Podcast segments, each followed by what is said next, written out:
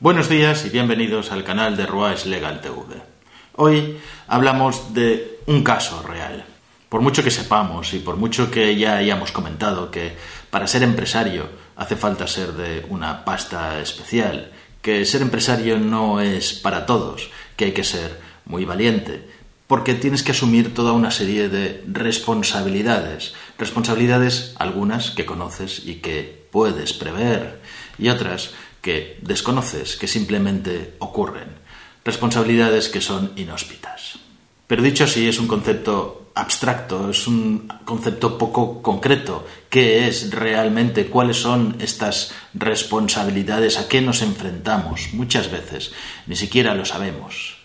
Y hasta que no ocurre, hasta que no se vive, hasta que no se siente en las propias carnes, no se sabe, en verdad, a qué nos estamos enfrentando. Hablamos de un caso real, un empresario que era un empresario de éxito, incluso premiado en su zona por su buen hacer, por su trabajo, por la creación de empleo. Este empresario en el año 2008-2009, cuando empezó la crisis, cuando todos los bancos empezaban a recortar créditos, quedó encallado. Su empresa necesitaba financiación porque hacía proyectos relativamente grandes que cobraba bastante tiempo después cuando los iba ejecutando y los ejecutaba en general en el extranjero.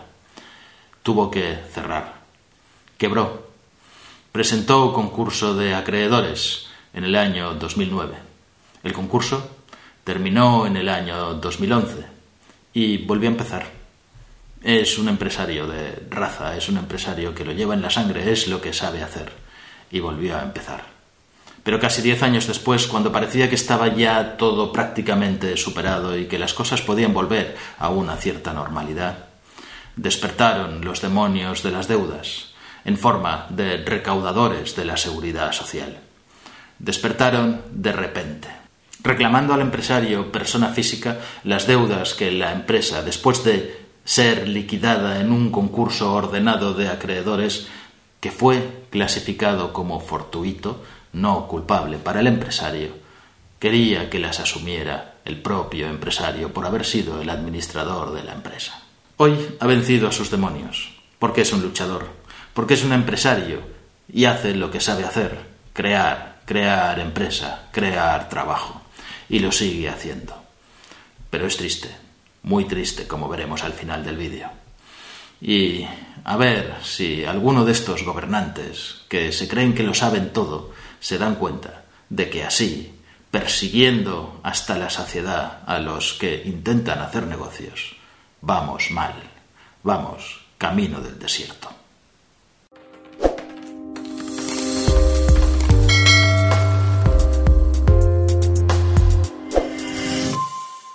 Esta empresa, como os he dicho, quebró, quebró en el año 2009, hizo un concurso ordenado de acreedores y fue absolutamente liquidada, todo vendida, desapareció. Se concluyó el concurso y ya no quedaba nada. Solo quedaban algunas deudas que efectivamente no se pudieron pagar y una de ellas era la seguridad social. Hablamos de deudas que proceden de los años 2009-2010, deudas de la empresa, de la sociedad limitada, no de su administrador, no del empresario y en 2017 se encuentra con una comunicación como esta. Acuerdo de derivación de responsabilidad solidaria. ¿A quién?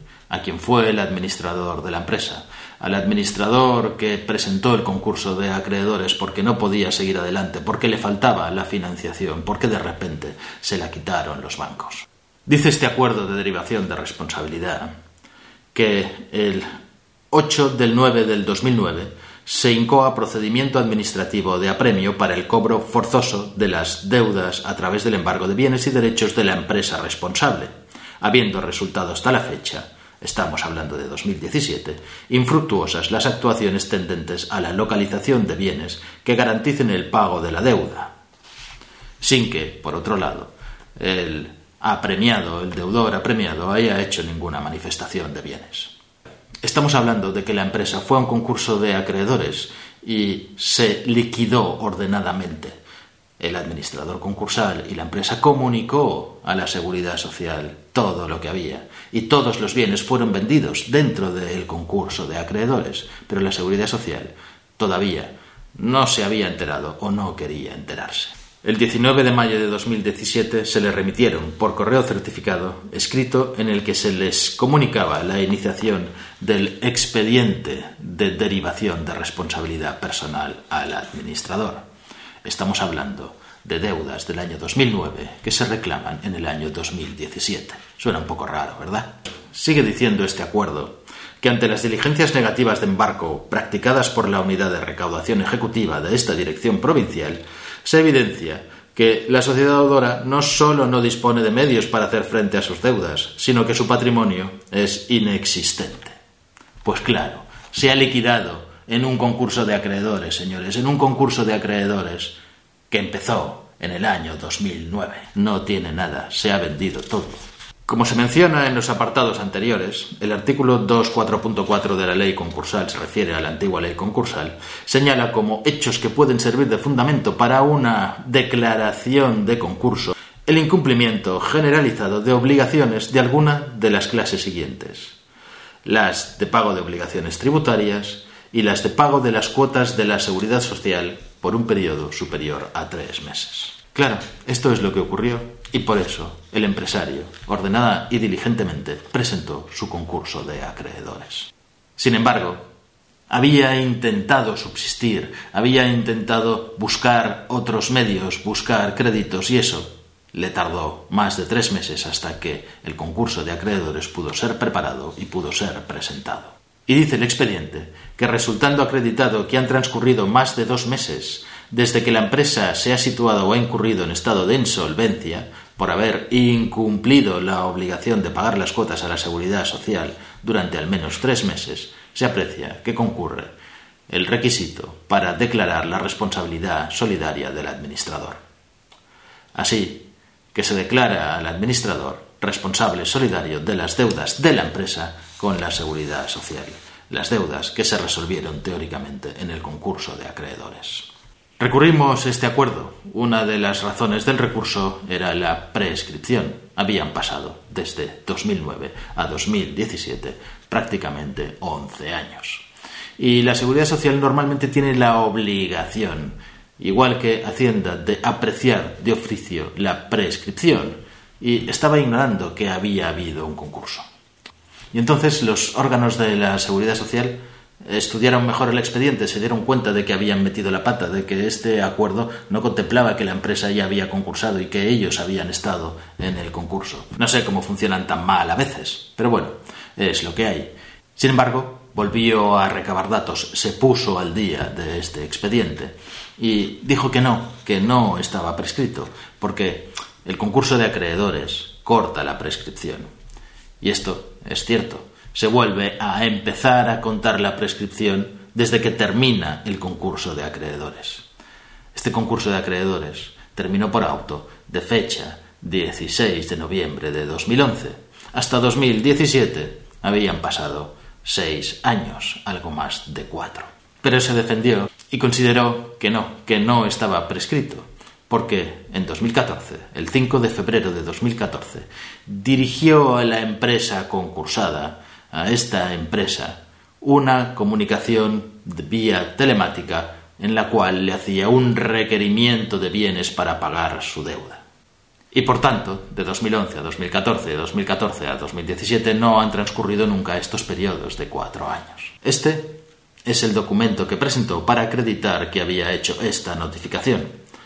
Situación de la notificación automática en el procedimiento de la Seguridad Social, notificado en sede electrónica, rechazado. La empresa tiene la obligación de estar dado de alta en los sistemas de comunicación electrónica, de notificaciones electrónicas. Había sido disuelta por auto judicial, por sentencia judicial, en 2011. No quedaba nada, no quedaba nadie. ¿Quién iba a poder recibir una notificación? ¿Quién iba a vigilar que recibe estas notificaciones? Pues lo que dice el reglamento de notificaciones es que los organismos de la seguridad social los mandan y si en 10 días no se recogen se entienden rechazados, pero en cualquier caso notificados, notificados correctamente. ¿Esperaba la tesorería que el alma en pena de la empresa vagara por los espacios virtuales de la red para poder recibir esta notificación? Pues bien, El Tribunal de lo Contencioso Administrativo de Primera Instancia le dio la razón a la Seguridad Social y dijo que esa notificación era válida porque había cumplido con los requisitos reglamentarios de notificaciones telemáticas, aunque se supiera a ciencia cierta que no había nadie que podía recibir esa notificación.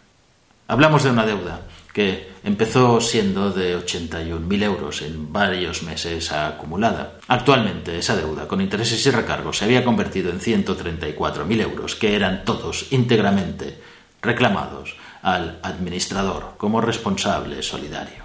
Recurrimos en apelación porque no podía ser al Tribunal Superior de Justicia de Cataluña.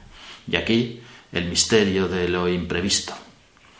Dice el Tribunal Superior de Justicia de Cataluña, concretamente, esto. Apartándonos del criterio seguido en supuestos anteriores, que se justifica en la doctrina del Tribunal Supremo, que se recoge en determinada sentencia, debemos plantearnos si cabe este recurso de apelación por tener o no la cuantía mínima exigible. Es decir, los recursos de apelación tienen un límite. Si no se debe más de 30.000 euros, si la cuantía no es superior a 30.000 euros, no había acceso a este recurso. Es decir, aplican una sentencia, una jurisprudencia a una deuda de 10 años antes, de un expediente iniciado en el año 2017 y que sale una sentencia en el 2020 que ya no permite este recurso de apelación. ¿Por qué? No porque no fuera más de 30.000 euros, sino porque el criterio ahora seguido es que se cuenta por mensualidades. Cada deuda es unitaria. Como ninguna de las deudas es superior ni llega a los 30.000 euros en cada mensualidad, entonces no ha lugar a el recurso. Esta es la tutela efectiva de los tribunales, la tutela efectiva garantizada por el artículo 24 de la Constitución y atenta contra algo que es muy importante y de lo que ya hemos hablado en algún otro vídeo, que es la seguridad jurídica. Yo quiero saber cuál es la ley cuando hago una inversión, cuando voy a invertir en este país y qué es lo que me va a pasar en este país y no que me vayan a cambiar de criterio a mitad del partido y no que me vayan a cambiar las reglas a mitad del partido. Mientras todo esto se resolvía, eh, la Seguridad Social seguía con su empeño de intentar cobrar y remitió un requerimiento, un requerimiento al empresario por esta deuda que estaba todavía pendiente en los tribunales, pero un requerimiento de señalamiento de bienes. Es este. Se le requiere para que efectúe manifestación sobre sus bienes, con la precisión necesaria para garantizar sus responsabilidades. Asimismo, se le advierte que, de acuerdo con el artículo 258 del Código Penal, el incumplimiento de este requerimiento, ya sea por ausencia de presentación de la relación de bienes o patrimonio, o porque la misma no sea completa y veraz, puede ser constitutivo de delito. Lo que está claro es que la persecución es extrema, que la persecución es incesante.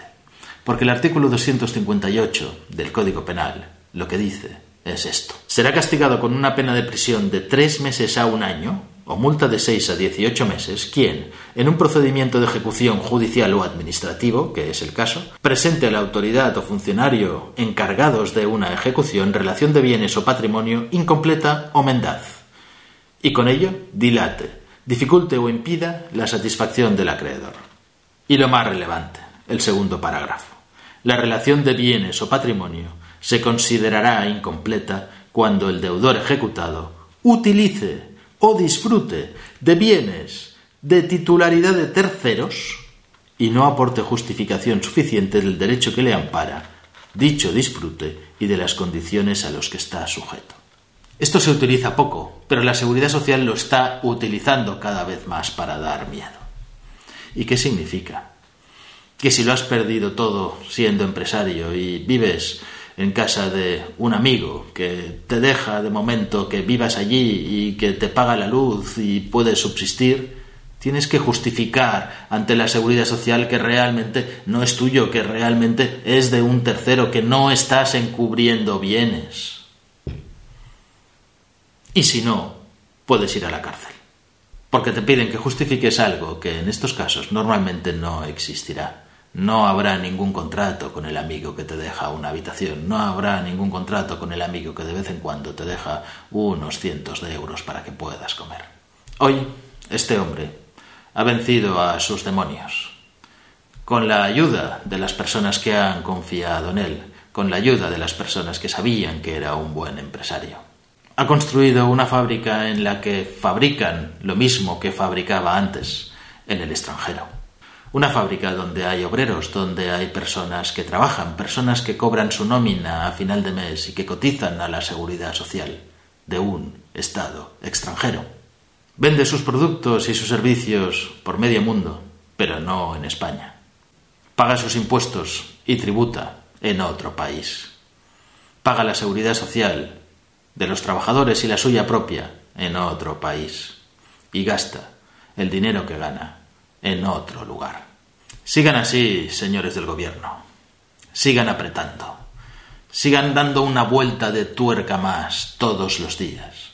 A los ciudadanos y en especial a los empresarios. El mundo es grande, muy grande. Casi 180 países en el mundo. Y España no es el ombligo del mundo. Es un país más. Sigan así, apretando apretando de forma extrema, amenazando con ir a la cárcel a aquellos que no pudieron pagar sus deudas porque fracasaron, porque les fue mal. Sigan sin comprender que la vida es así. Unas veces se gana y otras veces se pierde. Que no hay nadie que pueda tener éxito sin que haya fracasado alguna vez en su vida. Van camino del desierto. Al final, no podrán ustedes mandar notificaciones más que a la red, porque no habrá nadie físicamente para recibirlas en este país. Si te ha gustado, dale al like, si no, dale al dislike. Suscríbete en cualquier caso, dale a la campanilla para recibir notificaciones de los nuevos vídeos y pon tus comentarios. Seguro que tienes algo que aportar.